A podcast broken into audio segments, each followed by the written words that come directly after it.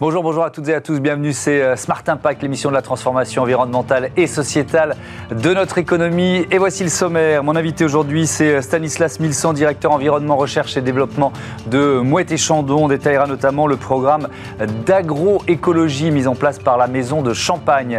Pour notre débat, on va parler de l'impact du changement climatique sur la production de fruits avec les résultats euh, d'une étude menée par AXA Climate et les fédérations de, de producteurs. D'ici 2030, le nombre de zones de production fruitière à risque va doubler en France. Et puis dans notre rubrique consacrée aux startups euh, éco-responsables, vous euh, découvrirez euh, PureNat et ses purificateurs d'air qui captent et détruisent les polluants organiques. Voilà pour la titre, on a 30 minutes pour les développer. C'est parti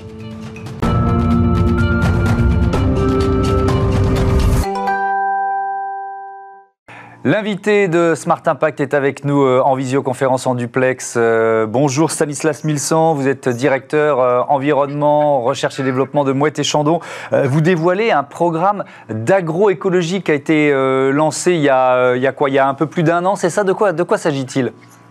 Bonjour Thomas Hugues. Effectivement, oui, je viens vous parler de Natura Nostra, un programme qui a été lancé en 2021, euh, alors que euh, cette année nous fêtons les 280 ans de la maison. La maison a souhaité euh, mettre en avant l'agroécologie au travers d'un programme ambitieux de restauration de corridors écologiques.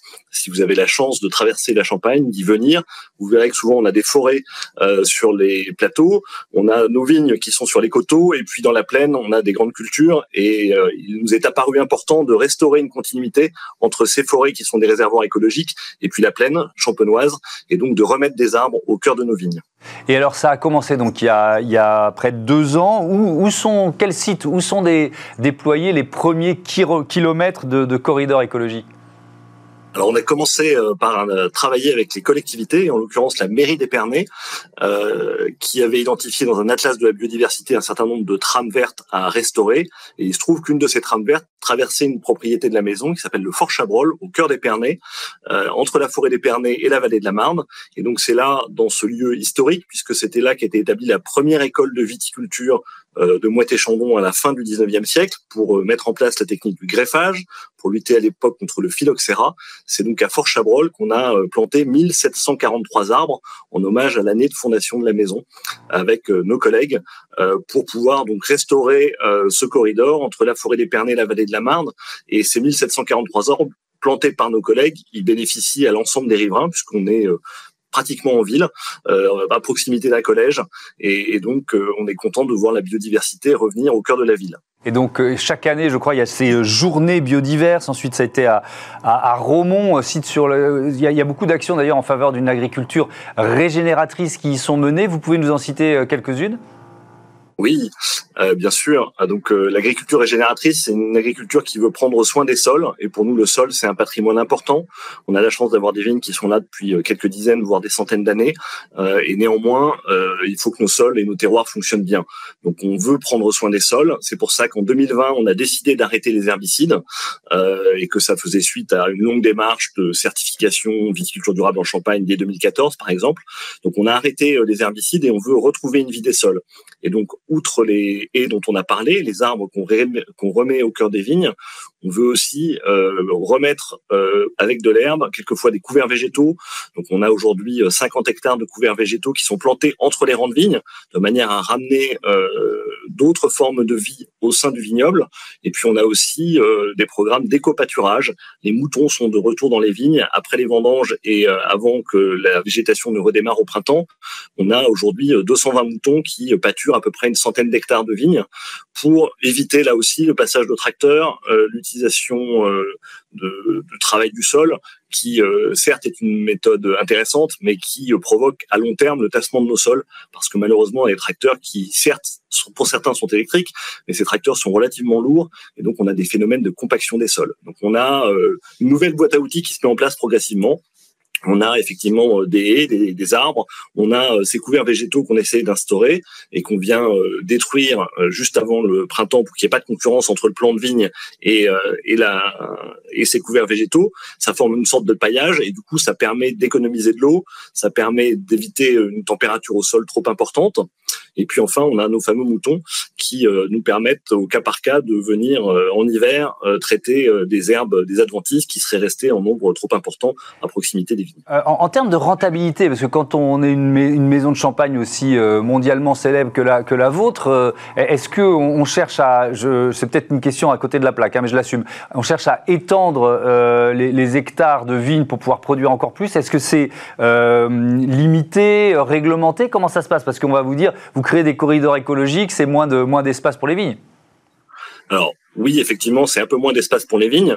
Aujourd'hui, on a la chance d'être à la tête du premier vignoble de Champagne avec à peu près 1200 hectares de vignes, ce qui est aussi une responsabilité. Euh, et on travaille avec des partenaires vignerons. Pour nous, l'enjeu de cette euh, viticulture plus durable, de cette agroécologie, c'est d'abord de garantir la quantité et la qualité des raisins, très clairement, puisqu'on a besoin de, de, nourrir la croissance de nos marques avec des vins euh, toujours de très grande qualité. Donc ça, c'est notre objectif premier. Mais néanmoins, on est persuadé que face au changement climatique, qui est une réalité en Champagne, la biodiversité est une des réponses les plus adaptées à ce défi qu'est le changement climatique.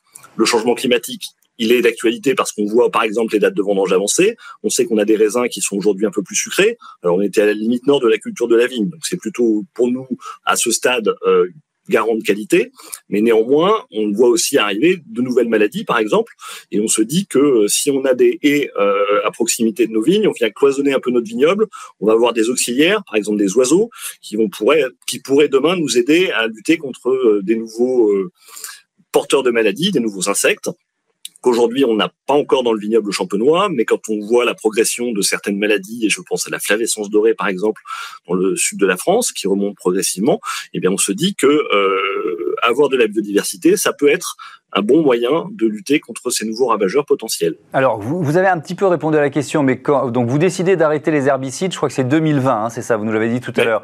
Euh, par quoi vous le remplacez? Par euh, un dispositif un peu global que, que vous venez de nous, euh, nous, nous décrire? Comment ça se passe? Alors en fait, quand on arrête les herbicides, d'abord c'est le fruit de 10 ans de travail. On ne fait pas du jour au lendemain en se disant, en se réveillant un beau matin, en se disant ah les herbicides c'est pas bien, on va arrêter. Non, on, se rend compte qu'effectivement on peut peut-être travailler différemment, que nos grands-parents travaillaient euh, sans herbicides et que néanmoins ils faisaient des vins de grande qualité. Donc on doit pouvoir y arriver, y compris en Champagne. Euh, et donc là, on fait, on tâtonne, on fait des essais et vous savez qu'on a différentes euh, situations. On peut avoir des vignes en coteaux avec des pentes qui sont quelquefois fortes, des vignes sur des sur des terrains des, terroirs un peu moins exposés. Et donc, euh, on tâtonne et au bout d'une dizaine d'années, on a les solutions techniques avec en particulier du travail du sol, c'est-à-dire qu'on vient euh, gratter superficiellement le sol euh, entre 5, 6 ou 7 fois par an selon les années pour arriver à maîtriser l'herbe qui vient en concurrence avec la vigne. Au passage, on, on a effectivement une concurrence accrue de l'herbe avec la vigne, donc on a une petite perte de rendement qui euh, a pu atteindre 15% euh, pendant quelques années, le temps qu'il y ait un nouvel équilibre qui se crée, parce que la vigne du coup va plonger ses racines un peu plus profond et elle va aller chercher l'eau et les nutriments, les nutriments pardon, euh, en profondeur, là où elle avait tendance à aller chercher en surface parce qu'il n'y avait pas de concurrence. donc il y a un équilibre à retrouver, et cet équilibre il se refait au bout de quelques années, quelques saisons. et donc on arrive à maîtriser l'enherbement en passant régulièrement avec des engins mécaniques. Le souci de ces engins, c'est que ce sont des tracteurs enjambeurs, puisqu'on a des vignes assez étroites en Champagne, donc ils passent par-dessus les rangs de vignes. Ils sont relativement lourds, et même si on a investi dans des tracteurs électriques, aujourd'hui on en a une douzaine, qui représentent une partie de notre parc, euh, ces tracteurs lourds, à force de passer plus fréquemment dans les vignes, finissent par tasser les sols, d'où une impasse un peu technique, et d'où l'idée de se dire, bah, peut-être qu'on pourrait euh, limiter le nombre de passages de tracteurs en, par exemple, euh, imaginant de mettre en place des couverts végétaux euh, entre les rangs de vignes, entre le mois d'octobre et le mois d'avril, et les détruire au mois d'avril de manière à faire ce paillage que j'évoquais tout à l'heure, euh, de faire passer peut-être des moutons, et puis euh, aussi d'innover avec des matériels un peu plus légers, des, des engins autonomes accompagnés par nos collègues vignerons pour pouvoir traiter le sol de manière efficace en étant beaucoup moins lourd et donc en ayant moins d'impact sur la vie des sols. Pardon de vous interrompre. Donc ça veut dire que vous continuez, on le comprend bien, hein, vous êtes également en charge de la recherche et développement, vous continuez d'innover et, de chercher. Est-ce que ça veut dire que, euh, parce qu'il y a encore des, produits phytosanitaires, est-ce qu'on pourrait imaginer faire de, du champagne, là on parle de champagne, sans aucun produit phytosanitaire ou est-ce que ça c'est illusoire? Alors les produits phytosanitaires, il y en a trois grandes familles. Il y a les insecticides, et là on a la chance d'avoir des solutions dites de biocontrôle qui nous permettent de nous en passer. Euh, biocontrôle, c'est par exemple ce qu'on appelle la confusion sexuelle. Alors ce sont des, des, capsules de phéromones qui diffusent et qui empêchent les papillons mâles et les papillons femelles d'une espèce bien spécifique de se rencontrer et du coup de produire des larves qui viennent s'attaquer au raisin. Donc ça, euh, on a une solution euh, euh, écologiquement euh, favorable. Euh, les herbicides, je vous ai dit, on s'en passe maintenant. Donc ça, pareil, on a on a décidé d'arrêter. On y arrive. on a quelques enjeux de R&D, mais on continue d'avancer. Le gros enjeu ensuite, ce sont les fongicides qui permettent de lutter contre des maladies dont vous avez peut-être entendu parler, qui sont le mildiou et le idium, par exemple. Donc en bio, il y a des solutions qui existent avec, euh, par exemple, la bouillie bordelaise. Euh, néanmoins, ça reste des produits, euh, certes, euh, qui ne sont pas d'origine chimique, mais ça reste des produits de traitement de la vigne. La solution ultime serait éventuellement d'avoir des plants de vigne résistants aux maladies.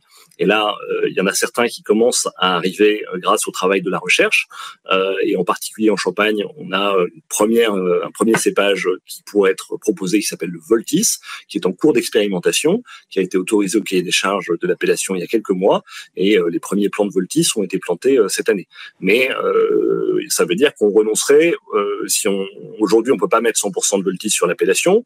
vous imaginez bien qu'une vigne, quand on la met en place, elle, elle reste quelques dizaines d'années, donc il va falloir faire un changement progressif.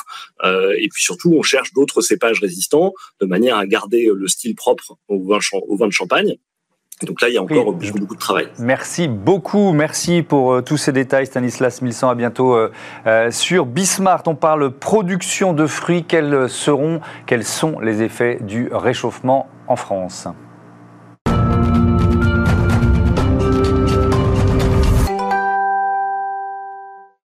On vous dévoile tout de suite les résultats d'une étude sur euh, les effets du réchauffement climatique sur euh, la production de fruits en France avec Lucille Daugé. Bonjour. Bonjour. Bienvenue, vous êtes euh, Agri-Product Manager chez AXA Climate. À vos côtés, Gilles Barrez, bonjour. Bonjour. Directeur de la Fédération nationale des producteurs de, de fruits. Ça représente, avec quelques chiffres, combien d'exploitants? Quel chiffre d'affaires? Alors, Aujourd'hui, on est à peu plus de 90 000 producteurs de fruits, hein, euh, tout confondu, mmh. sur un chiffre d'affaires, on va dire, moyen de 3 milliards d'euros, donc ce qui correspond, bon an, mal an, à voyez, 10 Airbus à 380. D'accord. C'est effectivement un, secteur qui, pèse. Mmh. Et effectivement, en production, on est sur en moyenne 3,5 millions et demi de tonnes par an de fruits. D'accord. C'est toujours à peu près les mêmes niveaux? Oui, bon an, mal an. Alors, on a quand même une, tendance un peu baissière, euh, mmh. notamment liée à la à la difficulté liée à la consommation des fruits et des légumes euh, en France, qui, qui une tendance un peu en baisse. Et du coup, forcément, euh, par, par, ricochet, bah, la hmm. production baisse un petit peu. Et donc, euh, vous cherchez évidemment à anticiper sur les résultats du, du réchauffement climatique notamment grâce à cette étude que vous avez menée chez AXA Climate, Lucille Dogé. Peut-être le constat pour commencer. On est sur une trajectoire à minimal de plus 1,5 degré d'ici 2030. Euh, Quelles conséquences en termes de, vagues de chaleur, de, sécheresse? Ça veut dire quoi? Bah, Concrètement, donc chez AXA Climate, on est une, filiale du groupe AXA. On a mmh. travaillé avec des missions d'assurance, notamment d'assurance paramétrique, de formation et de conseil.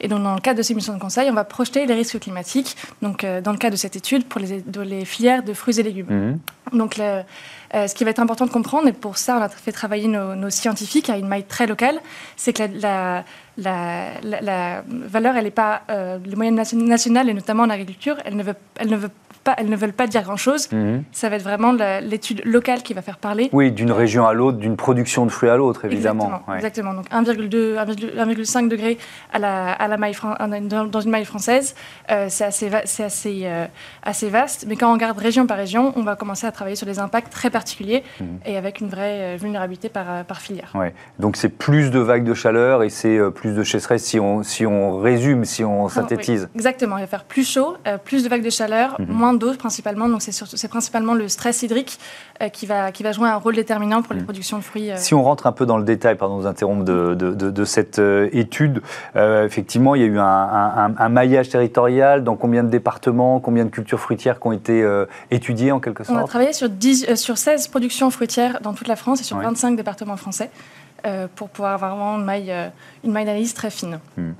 Qu'est-ce que vous en attendez, vous, d'une étude comme celle-là? Beaucoup de choses. Mhm. Euh, beaucoup de choses. Euh, l'idée, c'est effectivement de pouvoir euh, conforter un ressenti qu'on a tous, hein, évidemment, concernant le climat, mhm. et surtout pouvoir anticiper. Anticiper, évidemment, à, court, moyen et potentiellement long terme.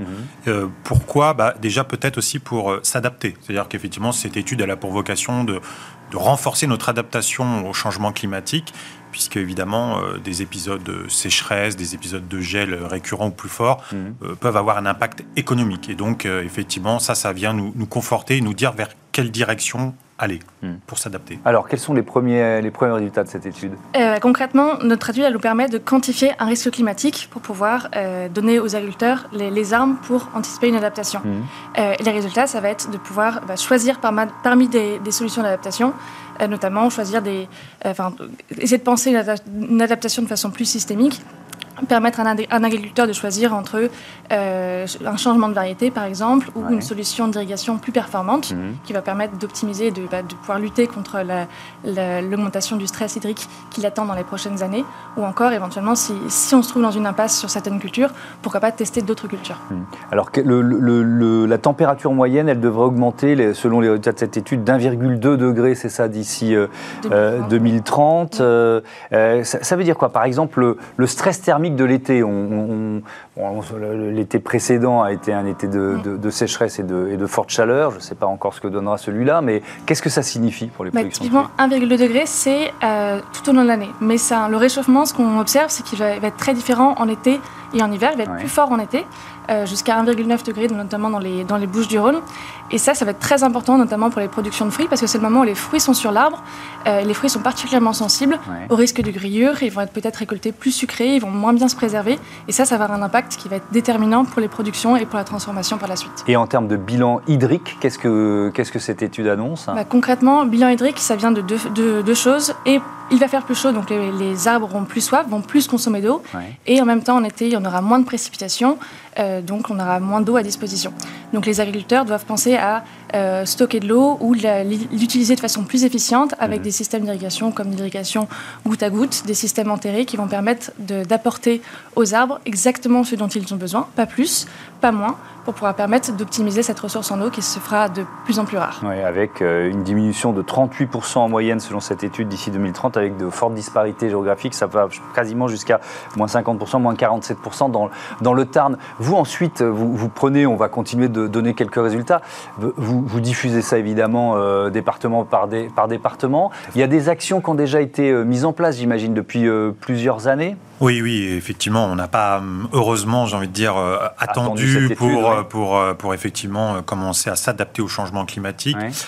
comme, comme ça a été dit, effectivement, il y a déjà un travail. Alors, scientifique déjà sur effectivement les, choix variétaux. C'est-à-dire effectivement aujourd'hui, est-ce qu'on peut continuer, je ne sais pas, par exemple sur une culture d'abricots, de, de, continuer sur des espèces qui ne sont entre guillemets pas résilientes. Là effectivement, il faut travailler sur des variétés qui sont adaptées soit effectivement au, coup de chaud ou au coup de froid. Ça passe par là. On l'a dit effectivement sur euh, sur le bon dosage de l'eau, sur des peut-être aussi sur des cultures qui sont moins demandeuses en, eau. Voilà, c'est tout un tas de, sujets sur des filets, ce qu'on appelle paragrêles, qui viennent protéger effectivement les, les, vergers euh, des, grêles euh, bah, qui peuvent être de plus en plus importantes, etc.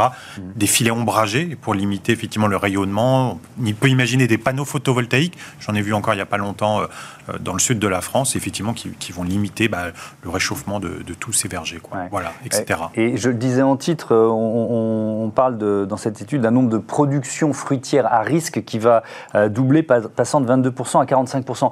L'abricot, typiquement, c'est une production fruitière à risque. Elle est, répertoriée comme telle aujourd'hui? Oui, tout à fait. Alors, effectivement, euh, il y a un certain nombre, l'étude le montre, de, de, variétés qui sont plus sensibles ou plus à risque. C'est-à-dire qu'on a effectivement aujourd'hui des cultures qui aujourd'hui avaient un risque très faible, voire euh, inexistant, mais très faible, qui demain, effectivement, à l'horizon 2030, se retrouve euh, à risque. L'abricot en fait partie. Il est effectivement, euh, je crois, sensible à la, au chaud. Hein. Il a mm. besoin d'eau. Évidemment, il est plutôt situé dans, dans un bassin de, de, production du sud, donc pourtour bassin méditerranéen. Donc effectivement, on le sait, euh, c'est une région euh, où les chaleurs sont plus importantes. Donc voilà, effectivement, il y, a, des risques plus avérés pour certaines productions, comme l'abricot, comme euh, je pense à, la pêche aussi. Ça prend combien de temps de faire basculer Parce que voilà, si on se met à la place d'exploitants, de, il dit bon bah je vais arrêter l'abricot. Ok, très bien, mais combien de temps ça prend pour passer à autre chose, pour faire rentrer quand même voilà, du chiffre d'affaires sur la culture fruitière qui va remplacer l'abricot? C'est pas simple. Quoi. Alors, ça dépend évidemment de la, du, produit, enfin, entre guillemets, de mm. la culture. Il y en a qui sont plus faciles que d'autres. Je pense que le kiwi, peut-être, qui est effectivement plus difficile, plus facile. Mais vous avez effectivement, les, quelque part, c'est de l'arboriculture fruitière. Donc, ce sont des arbres. Donc, mm. effectivement, il faut penser à l'implantation, le fait que attendre que l'arbre pousse, il commence à donner des fruits. Donc on est sur quand même euh, généralement 4-5 euh, ans en moyenne euh, pour qu'on retrouve quelque chose. Mais ça peut être aussi effectivement euh, l'adaptation à ces fameux, comme on disait, euh, plans, mhm. des plans qui sont effectivement adaptés à une poussée plus, plus mhm. rapide. Quoi. Euh, Lucille Dogé, cette étude, elle va jusqu'à conseiller le, secteur justement pour trouver des cultures de remplacement, pour changer de pratique Exactement. L'idée, c'est de quantifier un risque pour pouvoir savoir ce à quoi on va, on va s'attendre et est-ce qu'il vaut mieux investir dans une solution d'irrigation plus performante, changer, changer de variété ou changer de, de culture carrément. on parlait de l'abricot qui va être particulièrement à risque. Euh, les, poires ou les pommes, par exemple, dans la vallée de la Loire, s'en sortiront mieux, entre guillemets. Mhm. Euh, donc, on va pas forcément. on va avoir une, une, adaptation qui va porter plus sur un, euh, risque en particulier, plutôt que penser à un, système, un changement de système complet, par mhm. exemple. petite question plus liée à l'actualité. On, en parle plusieurs, souvent dans cette émission sur le, marché du bio, les difficultés du, marché du, bio. les producteurs qui ont fait le choix de passer au, bio il y, a, il y a quelques années, ils le ressentent aujourd'hui Ils souffrent? Alors, euh, il, alors, souffre, mais aujourd'hui, il ne souffre pas du changement climatique. La problématique. Ah, il souffre de la baisse de la consommation. Exactement. Je mmh. pense typiquement à la pomme, la pomme bio, mmh. euh, qui effectivement a un marché qui devrait être deux fois supérieur à celui qu'il est actuellement en termes de consommation. Euh, et qui effectivement de fait ne se retrouve pas économiquement. Donc la question elle est effectivement demain euh, comment on, s'adapte là pour le coup à un marché qui, qui, qui est-ce qu'on exporte davantage? Est-ce qu'on demande aux citoyens de consommer deux fois plus? Est-ce que ceux qui consomment déjà doivent, eux, consommer deux fois plus? Mm. Voilà, c'est toutes ces problématiques. Est-ce que ça veut dire que la, tendance, parce qu'il y avait une tendance à avoir la, part du bio augmentée, elle est en train de s'inverser? Euh, elle va pas en augmentant, effectivement. J'en ai, pas l'impression, en tout cas, euh, parce qu'effectivement, le bio peut être plus complexe en termes d'itinéraire, ce qu'on appelle l'itinéraire technique. Hein. Euh, donc effectivement, j'ai envie de dire, les agriculteurs, les arboriculteurs iront sur un marché si évidemment ils ont la certitude ou mm. quasi-certitude qu'il euh, bah, y a un vrai marché derrière et qu'ils ont, ils, oui, ils tireront un revenu. Qu'ils puissent en vivre, évidemment. Pour terminer un peu moins d'une minute, Lucille Dogé, il y a, il y a des, ces études, elles sont menées pour d'autres secteurs, pas seulement pour la production de fruits et légumes Absolument, on a travaillé là sur l'agriculture, mais tous les secteurs sont concernés par le changement climatique, le mm. transport, le tourisme ou encore le l'immobilier. Pour vous donner quelques, quelques exemples, on a travaillé sur d'autres études, notamment à Lacano, où les, le, risque de montée des eaux euh, entraînera un risque pour euh, plus de 1500 logements qui, qui pourront être euh, relocalisés. Ou encore un, exemple peut-être plus parlant qui, qui va marquer ceux qui ont la chance de partir au ski, où l'enneigement est aussi à risque dans les stations de ski françaises. Mmh. Et on projette que dans des stations comme Avoria, euh, en 2050, il y a plus de 70% de l'enneigement qui sera, qui sera à risque. Donc c'est très concret, euh, c'est des, risques importants qu'il est nécessaire, nécessaire, de quantifier pour, euh, pour penser à l'adaptation de, ces secteurs. Merci beaucoup, merci à tous les deux et à bientôt sur, sur Bismart. On passera à notre rubrique Smart Ideas, une start-up en pleine lumière, comme tous les jours.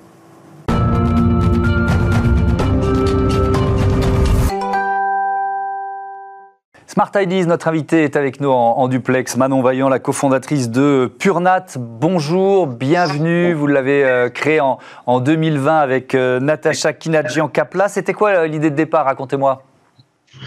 Bonjour. Euh, alors l'idée de départ, en fait, c'est une prise de conscience avec Natacha. Euh, toutes les deux, on a on a eu connaissance des, des chiffres euh, de la pollution de l'air et plus particulièrement de ses impacts sur la santé des populations. c'est 20 000 décès par an en France donc c'est des conséquences qui sont dramatiques. C'est sept fois plus que les accidents de la route. Et dans le même temps, euh, Natacha a travaillé pendant cinq ans à mesurer la pollution de l'air dans les bâtiments, donc sur le terrain, et à essayer de mettre en place des solutions existantes pour euh, proposer des plans d'amélioration de la qualité de l'air dans les bâtiments. Et euh, par cette expérience, elle s'est rendue compte que malheureusement, les solutions qui existent euh, sont pas suffisamment efficaces pour euh, réellement protéger la santé des occupants et ont tendance également à apporter des des problématiques de consommation énergétique dans le bâtiment et des problématiques d'impact écologique. Donc, c'est tous ces constats. Je vous interromps, vous êtes mis à, chercher, à, quoi, à inventer un nouveau purificateur d'air, c'était ça? L'objectif? Alors pas tout à fait. Euh, en fait, on a décidé d'agir effectivement euh, en créant PureNat et d'exploiter le fruit des travaux de recherche de Natacha qui, euh, avant cette expérience terrain, a réalisé une thèse sur des solutions qui permettent de détruire les polluants de l'air. Et elle a inventé un tout nouveau matériau biomimétique sous la forme d'un fil composite qui permet de détruire les polluants de l'air et à partir duquel on fabrique le premier textile du marché va non seulement capter les polluants, mais aussi les détruire. Et alors, en quoi c'est biomimétique?